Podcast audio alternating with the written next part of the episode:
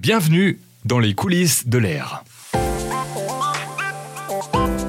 Quel est l'état de la qualité de l'air dans notre région? C'est le thème que l'on va aborder dans ce nouveau podcast avec Atmo, Atmo Auvergne Rhône-Alpes et l'expert régional chargé de la surveillance de la qualité de l'air. Chaque jour, 90 spécialistes sont à pied d'œuvre pour mesurer, expertiser, diagnostiquer, communiquer afin d'apporter à tous les habitants de la région des réponses sur l'air qu'ils respirent.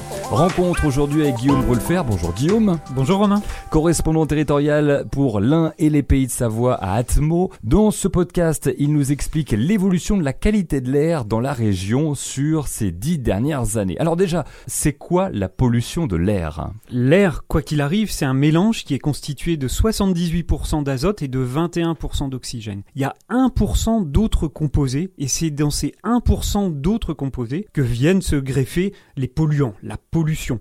Donc quoi qu'il arrive, même un jour très pollué, on est toujours avec ce 1% d'autres composés. Donc finalement, c'est pas grand-chose, c'est une petite quantité qui va avoir un impact sanitaire ou un impact sur l'environnement. Et est-ce que la qualité de l'air s'est améliorée dans la région ces dernières années? Oui, tout à fait. Le ressenti de la population n'est pas forcément celui-là, euh, puisque l'on communique plus maintenant sur la qualité de l'air, mais pour autant, les chiffres, les analyses sont là pour confirmer une tendance à l'amélioration sur un grand nombre de polluants. Par exemple, le dioxyde d'azote, qui est un polluant traceur du trafic routier, il a diminué d'environ 43% sur la région. Les particules fines, les particules PM10, elles ont baissé de 47%. Les particules PM2,5, celles qui sont encore plus fines, celles qui ont un impact sanitaire encore plus grand, de 62%. Enfin, on peut voir que l'ozone, par contre, lui, il a plus de mal à baisser, puisqu'on a aussi des températures qui sont plus élevées qu'avant, des périodes d'ensoleillement qui sont plus longues, et c'est le seul polluant qui est stable, voire en légère augmentation ces dernières années.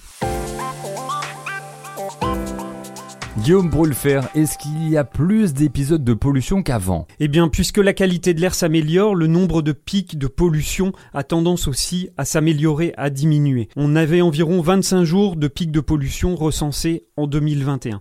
Donc pourquoi est-ce que ce nombre de jours de pics baisse? C'est aussi puisqu'on a un niveau de fond qui est plus bas. Comme le niveau de fond est plus bas, on a moins souvent des pics de pollution. Et on peut se poser la question, quels sont les polluants les plus problématiques?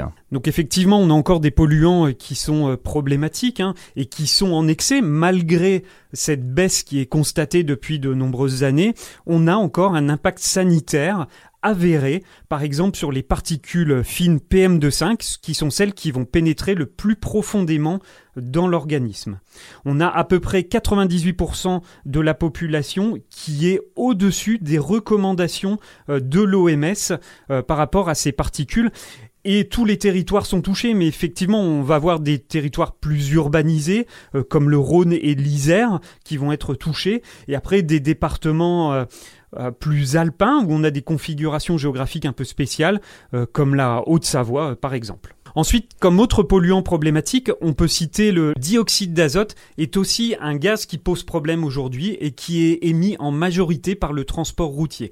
Il va poser des problématiques particulières dans le centre des grandes agglomérations comme Grenoble ou Lyon, mais aussi en bordure des axes les plus circulants comme les autoroutes. Et là, on a aussi une population qui peut être parfois largement impactée et sur la région, on a à peu près 60% de la population qui est au-dessus des valeurs recommandées par l'OMS.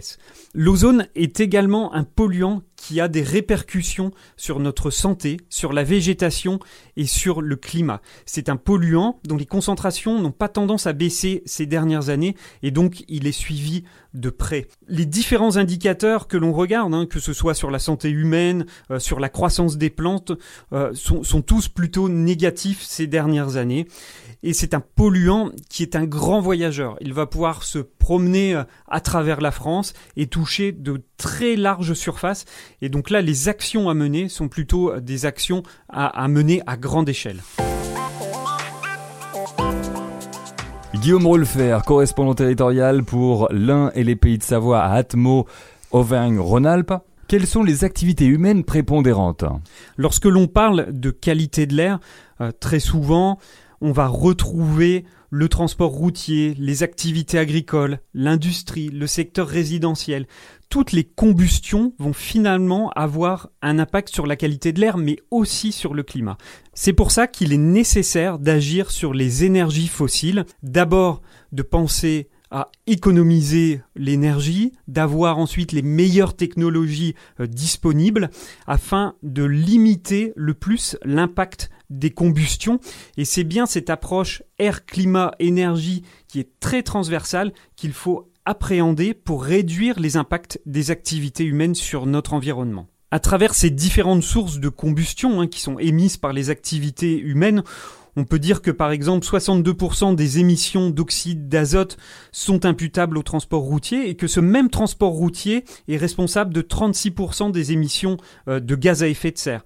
Si l'on regarde les particules, 70% des particules les plus fines sont dues au secteur résidentiel. Ce même secteur résidentiel va être responsable de 16% des émissions de gaz à effet de serre. C'est donc une synergie qu'il faut trouver pour améliorer la qualité de l'air et en améliorant la qualité de l'air, on pourra aussi baisser nos émissions de gaz à effet de serre. Pour finir, bilan, quelle est la situation dans nos vallées, Guillaume Brulfer? Alors la situation dans les vallées alpines est également à l'amélioration. Donc on a une amélioration par exemple des concentrations de particules fines ces dernières années la moyenne annuelle, ce que l'on respire chaque jour, a tendance à s'améliorer. On a aussi une amélioration du nombre de pics de pollution.